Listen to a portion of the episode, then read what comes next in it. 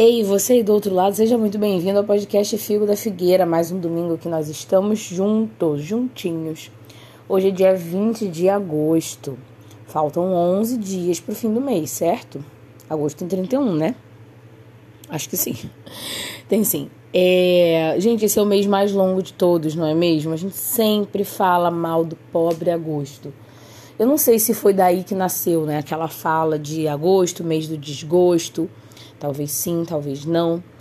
Mas a verdade, assim, minha verdade pessoal, né? Porque nesse caso a verdade ela é pessoal mesmo. É, é que agosto é um mês ruinzinho para mim. Costuma ser, né? É ruinzinho no sentido de é um mês longo, porque não tem feriado, e assim como Nelson Rodrigues diz, o brasileiro ele é um feriado, né? Eu prezo muito pelos feriados porque eu sempre fui da área da educação, né? Enquanto estudante a vida inteira. E antes de terminar os estudos, eu já era professora. E os estudos nunca acabam, né? Mas eu digo assim, eu comecei a dar aula com 16 anos. Antes de ter terminado o ensino médio, né? O estudo básico da vida do ser humano. Então a gente precisa de uma folga, né? Quem estuda de verdade, né? Precisa de uma folga para colocar as coisas em dia. Meu ensino médio eu fiz de maneira bem puxada e depois a faculdade e tal. Então, os feriados são muito bem-vindos. Eu não tenho problema nenhum de reconhecer que feriados e feriadões são muito bem-vindos. No sentido de que não é uma questão de preguiça de não querer fazer nada, né? Mas é que o descanso ele é importante. E às vezes só dois dias na semana não é suficiente para descansar da outra rotina.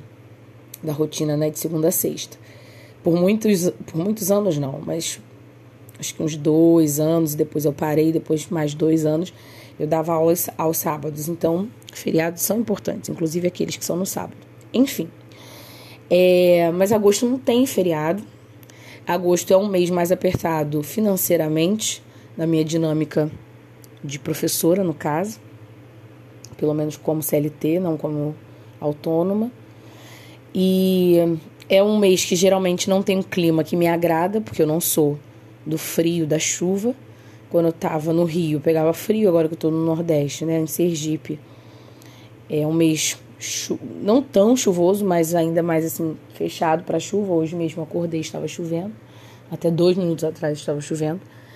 Enfim, não é um mês assim que me agrada super, né? Confesso assim de todo o meu coração. Não é um mês que tenha um evento, uma coisa para eu poder me envolver e fazer alguma coisa, tal, tal.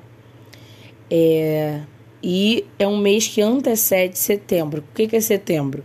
Setembro para mim já é Natal, então eu fico naquela ansiedade de agosto acabar para eu começar os meus rolês de Natal, porque quando chega setembro eu começo a organizar pelo menos a minha vida e quando eu posso a vida dos outros também, a fim de passarmos o Natal comemorando, né? Então eu começo a organizar amigo oculto, festa de Natal em setembro. E sempre fiz isso assim para mim também, né? De ficar organizando decoração de casa, procurar alguma coisa para poder comprar e tal de Natal já em setembro. Pois eu amo Natal. Ontem eu tava vendo um filme que tinha uma cena do Natal. Não era um filme de Natal, mas tinha uma cena, né? que o, o casal se despede, se separa, melhor dizendo. E aí passam dois meses sem se ver. Esses dois meses são novembro e dezembro, né? Para janeiro voltar a se ver e pensar se vai dar tudo certo. E dá, né? Porque a mulher tá grávida e eles têm que ficar juntos e todo mundo fica feliz no final das contas. Enfim. É... E eu fiquei olhando a cena de Natal e ai meu Deus. Enfim, agosto tem lá o seu quê? É isso que eu quero dizer. E talvez não para você, mas pensa aí qual que é o seu agosto. Qual é o seu mês difícil, qual a época do ano, às vezes não um mês, mas é uma época do ano difícil por conta de uma memória ruim, né? De uma lembrança, de uma dificuldade, enfim. Pense, pense você mesmo. É, eu vejo que agosto é um tanto quanto delicado, mas eu tenho outros momentos no ano que são delicados também.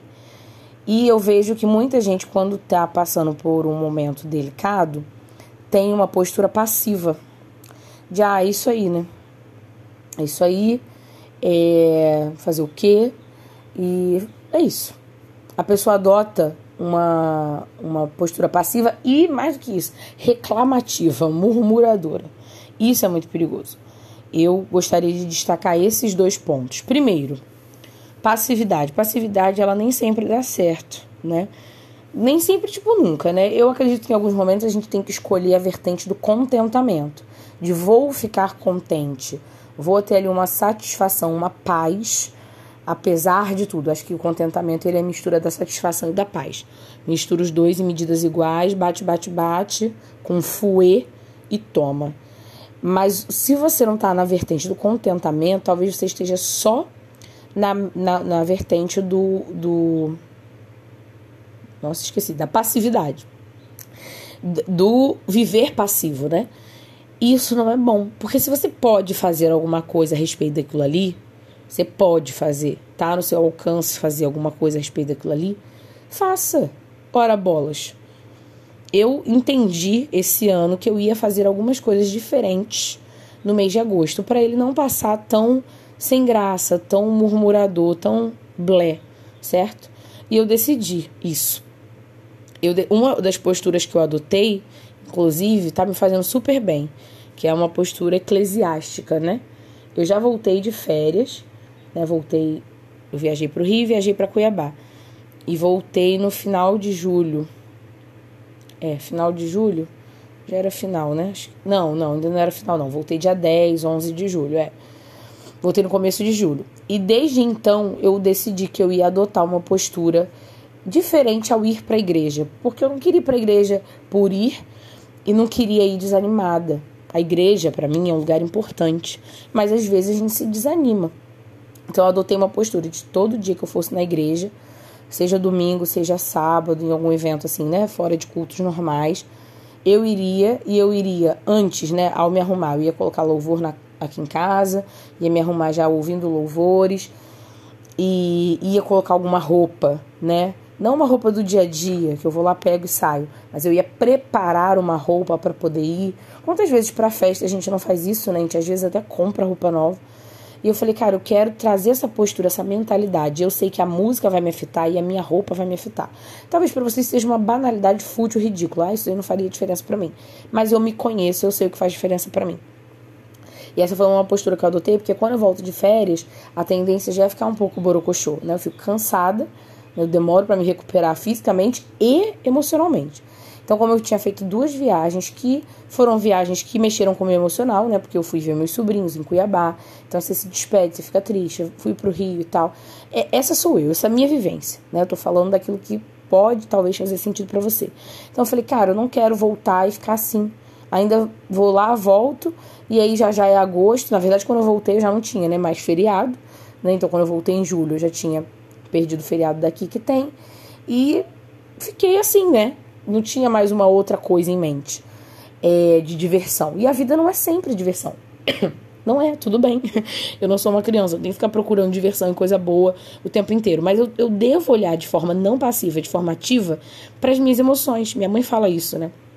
Olha para os seus pensamentos de forma ativa seus pensamentos não estão sendo bons, estão sendo tristes, estão sendo lamuriosos, vá para cima deles de forma ativa. Ativa. Eu entendo que muitas tristezas precisam ser vividas mesmo. Tenho um livro sobre isso, não é? Eu choro em todos os sepultamentos. É o nome do meu livro. Está na Amazon e o livro físico também chegou. Ele está na editora Wiclap. Mas a questão, queridos, é que mesmo diante de uma tristeza que você precisa viver, você precisa viver de forma ativa. Eu vou pensar sobre isso, eu vou escrever sobre isso, eu vou levar isso para terapia, eu vou conversar com amigos, eu vou ler sobre esse assunto, né? Eu estou vivendo uma tristeza de um término. Eu vou conversar sobre isso, vou levar isso para terapia, vou pegar um livro que fale sobre isso, vou ouvir uma pregação sobre isso. Eu vou viver essa minha tristeza de forma ativa e não simplesmente deitar na cama e chorar durante 15 dias seguidos, né? Você precisa olhar para a sua tristeza, para o seu problema, para o seu mês complicado, para a sua data triste de forma ativa. E eu entendo que às vezes a gente precisa olhar para esses momentos junto com outras pessoas. Aí nesse mês de agosto eu me juntei a outra a outra amiga é, e aproveitei a crista da onda dela, que ela ia receber visitas na casa dela nesse mês, e eu falei: vou fazer algo com as visitas também, vou aproveitar essa onda de passeios e rolês dessa minha amiga com a visita e vou me meter aí também. Porque eu não quero passar o mês de agosto com a mente é, vazia. Mente vazia, oficina do diabo, querido. Eu acredito muito nisso, não está na Bíblia, mas é verdade. Eu não quero, não quero. E aí de quebra, né? Tem aniversário da minha irmã em agosto. Dia dos pais em agosto. Agora que eu estou longe, né, da minha família, fisicamente, geograficamente, acabam que esses dois dias que antes poderiam ainda dar um up, né, no meu, no meu mês, é, eu não posso vivenciá-los, né, com festa e nananã, porque eu não tô perto deles geograficamente. Né? Então, antes o Dia dos Pais era um dia super festivo, apesar né, de ser um dia também que eu lembrava da perda dos meus avós. E eu fui criada muito perto deles dois, especialmente do meu avô materno. Mas pelo menos estava ali com meu pai. Depois de alguns dias vinha é, o aniversário da minha irmã. Então, né, tinha ali alguma coisa. Mas hoje eu estou geograficamente longe, então eu vi isso como uma postura diferente. O que eu fiz no Dia dos Pais? Reuni as minhas amigas que estavam sem o pai, né, também estavam longe deles geograficamente. Falei, vamos fazer um almoço, vamos curtir piscina. Né? Eu mesmo nem fui para piscina, literalmente, né, mas eu falei, poxa, algumas dessas, dessas minhas amigas gostam muito de piscina. Vamos curtir piscina e vamos fazer o almoço juntas, vamos fazer uma sobremesa diferente. Eu pouco fiz, né? Porque as minhas amigas são muito prendadas, mas eu lavei a louça. Bacana. Então a gente às vezes precisa adotar uma postura de bora, pra cima. Tem alguém na, na sua casa, na sua família, no seu círculo de amizade, que durante esse mês, ou durante o mês tal, ou durante a data tal, tá passando, né? Vai passar por, por um momento de tristeza, você já sabe, ah, é um mês difícil para fulano é uma data complicada para Beltrano e tal. Pega ali, vamos fazer tal coisa? Às vezes tal coisa não é uma festa, porque às vezes não dá para festejar, às vezes é um lamento mesmo. Mas vamos ficar juntos, vamos viver esse momento juntos. Né? Isso é importante, vamos viver esse momento juntos. Eu me lembro há um tempo que. Há um tempo, já tem bastante tempo, né? já tenho cinco anos. É, uma amiga minha passou por um momento muito difícil na família, uma perda, um luto muito complicado. E ela não estava conseguindo elaborar muito, né? Porque tinha sido muito abrupto, muito difícil mesmo. Eu acredito que seja uma elaboração muito difícil de luto quando se dá daquela maneira. E aí eu não sabia muito o que fazer, assim, sabe? E aí duas amigas tiveram uma ideia brilhante, que era fazer um almoço na numa determinada casa, tal. É, a gente fez um almoço, nós quatro fomos para lá, né? A amiga de luto, eu e mais duas. E a gente foi ver um filme que falava sobre é, a, a, tristeza, a perda, e ao mesmo tempo falava sobre recomeços, né? Então, a gente não precisou falar muita coisa. O filme falou tudo, porque às vezes a gente não sabe muito o que falar, né? Então, às vezes é você ir acompanhar uma pessoa num culto. Eu já fiz isso diversas vezes com amigas que estavam com dificuldade, né, de perdoar a igreja, de viver igreja novamente. E eu falei: "Não, vamos num culto, vamos ali, naquela igreja, escolhe uma igreja, vamos lá, bora". Então, faça alguma coisa pelo agosto difícil de alguém ou pelo seu agosto difícil. Volto a dizer, não necessariamente agosto, mas outros momentos da vida. E não, não viva de forma passiva, né? Faça, seja ativo naquilo ali. Agora, tem um outro ponto também que é o ponto da reclamação. Gente, escolha não reclamar. Eu acho que já tem outros dois podcasts aqui que falam sobre isso. Não lembro os títulos agora, mas vale a pena você dar uma pesquisadinha. É, não, não viva de reclamação, gente. Ninguém fica feliz com você reclamando das coisas o tempo inteiro, certo? E você não fica feliz. Isso mina as suas forças. Tá entendendo isso? A gente muitas vezes, muitas vezes ainda tá preso no passado. E a gente se prende ainda mais através das nossas murmurações. A gente não consegue viver um dia de cada vez. A gente não consegue viver um problema de cada vez. Por quê? Porque a gente está preso no problema de oito anos atrás e naquele outro de cinco anos atrás. Aí a gente tá, não está conseguindo viver uma coisa de cada vez, óbvio. A gente está vivendo um monte de coisas antigas o tempo inteiro. E essas coisas antigas se prendem a nós através de reclamação. Só isso. A reclamação não vai te afastar da ansiedade, tá? Porque hoje em dia tá muito na moda a gente falar de ansiedade. Mas a gente vive reclamando. Você acha que a reclamação vai te afastar da ansiedade? ou vai te aproximar da ansiedade? Raciocina. É claro que estamos todos muito mais ansiosos do que 50 anos atrás. Nossa rotina de vida nos imputa basicamente isso. Mas tem algumas coisas que nós não somos obrigados a viver. A rotina de trânsito, por exemplo, você muito provavelmente é obrigado a viver, certo? Isso te deixa ansioso, ansiosa. Existem poucas alternativas de uma vida sem trânsito. Hoje eu vivo uma vida sem trânsito, isso é delicioso. Mas eu estou dizendo assim, são poucas as alternativas. Não é todo mundo que pode trabalhar no bairro de casa, né? Isso fica muito inviável geograficamente. Agora, reclamar não é inviável. Tem muito bem caminhos, né? É muito fácil, vamos dizer assim, possível, viável não reclamar. Sabe uma outra coisa perigosíssima? A questão do saudosismo. Porque quanto mais a gente fica nessa onda saudosista de como as coisas eram antes, né? Vou pegar aqui o exemplo do mês de agosto. Eu posso ficar pensando como foi julho, como foi junho, que eu viajei duas vezes, que eu passei, que eu comprei um monte de coisa aqui para casa e tal e tal. E agora, né, tô mais apertada, não posso comprar. Não tô perto dos meus pais, não tô perto dos meus sobrinhos. Não vou passar o aniversário da minha irmã amanhã junto com ela, assim como eu não passei o dia dos pais com meu pai. Aí você fica naquele saudosismo das coisas que você conseguiu fazer mês passado, que você teve dinheiro para fazer no mês retrasado, que você viveu com fulano na época que vocês estavam juntos. Você acha que isso vai te levar para um caminho de felicidade? Né? O saudosismo é muito complicado. Eu falo que eu, eu, tenho muita facilidade de lidar com a saudade, né? Porque eu acho que eu sempre me entreguei muito para a saudade. Eu sou uma pessoa que tem essa tendência. Mas se você olha para a saudade como uma coisa positiva, poxa, que bons momentos, né? Que legal. Eu considero, inclusive, isso uma coisa mais para nostalgia do que para o saudosismo. Mas aqui não vale a semântica da palavra, não vem ao caso. A questão é se você consegue olhar com graça e favor, beleza, mas se não, provavelmente o caminho que isso vai te levar é para um caminho de reclamação. Isso tudo passa pela questão da maturidade. Também temos um podcast recente sobre isso. Então, se você não tem maturidade para lidar com as coisas que aconteceram no seu passado, não fique pensando nelas. É isso, querido. É isso. Porque senão sua mente vai ficar presa e você não vai parar de olhar para trás, não vai parar de olhar para trás. E aí, óbvio que você vai estar sempre reclamando. Você acha que um mês difícil, ou importa, importa, uma data difícil, ela vai se tornar menos difícil você reclamar? Por isso que eu volto a falar da forma ativa pela qual nós devemos viver. É você ir para cima, não, vou resolver isso aqui. Resolver não quer dizer que você vai esquecer, não quer dizer que você vai ficar rindo à toa, porque rir demais também é desespero, né? Já dizia a canção. Mas eu, aí eu vou fazer uma coisa para ressignificar. Acho que a palavra é essa. Eu vou fazer alguma coisa para ressignificar essa data. Vou fazer, vou fazer. Eu adotei muito isso para minha virada de ano, para o meu Réveillon. Eu sempre tive dificuldade com o Réveillon. E eu não reconhecia que eu tinha essa dificuldade, porque eu também, né, imaturidade. Mas eu me lembro que, acho que com 16 anos, eu tive uma crise de choro muito grande no Réveillon. Acho que eu tinha 16 ou 17 anos. E eu, eu falei, isso aqui não tá normal, não. Eu tava na igreja e tal, eu falei, isso aqui não tá normal, isso aqui não tá saudável.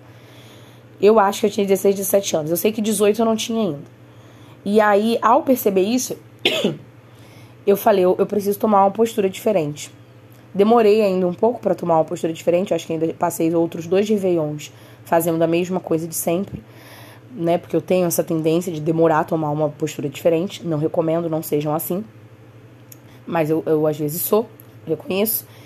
E aí eu sei que depois de uns dois, três Réveillons, eu comecei a tomar posturas diferentes. E eu comecei realmente a é, ver resultado disso, né? Eu entendi o meu motivo, mas eu não tinha como resolvê-lo, né, exatamente. Então eu falei, eu não preciso resolver, na verdade, eu preciso ressignificar. E assim passou a ser. Eu antes eu pegava um caminho muito doído, gente, eu tava cada vez me afundando mais no caminho que eu fazia. Por exemplo, uma coisa que eu fazia todo dia 30, 31, era sentar e escrever retrospectiva do ano. Isso pode ser bom para outras pessoas, mas para mim não era, né? Pro meu temperamento melancólico e tal. Então isso já começava a me afundar. E aí ainda tinha outras coisas, né, que eu fazia de errado, vamos dizer assim, que não me davam, não me davam bons frutos. Você precisa se conhecer, você precisa se observar, né? E você precisa identificar suas posturas passivas para você fazer algo ativo diante das dificuldades da vida. É agosto, o mês mais longo do ano. Deus está te dando tempo. A verdade é que não existe mês mais longo, são todos os meses iguais. É claro, né? Assim, tem um que tem 30, outro 31, aí tem fevereiro com 28, às vezes 29, mas assim, é todo mundo igual. É todo mundo igual. Os dias têm 24 horas, é sempre igual. Você que precisa olhar para isso de forma diferente. De forma ativa, volto a repetir muito, e de forma contemplativa, não reclamativa. De forma grata. Não vale a pena ficar reclamando das coisas. Isso te afunda cada vez mais. E é claro que a gente vai ter dificuldade Momentos difíceis virão, né? Não é porque chove, Não é porque mês passado eu fui visitar meus sobrinhos e esse mês eu não vou vê-los. Não é isso, às vezes são coisas muito graves, muito doloridas. Mas aí vale a pena pensar em quê? Numa terapia, em grupo ou individual, num apoio, num processo, enfim. Às vezes a gente precisa de algo a mais, né? Às vezes comprar uma roupa nova ou usar uma roupa nova, bonita, bacana para ir na igreja não vai mudar o teu pensamento. Você vai precisar o quê? Sentar com o pastor, conversar, porque foi algo que veio ali profundo, duro, complicadão. E você vai precisar tratar e não simplesmente mudar a roupa, entendeu?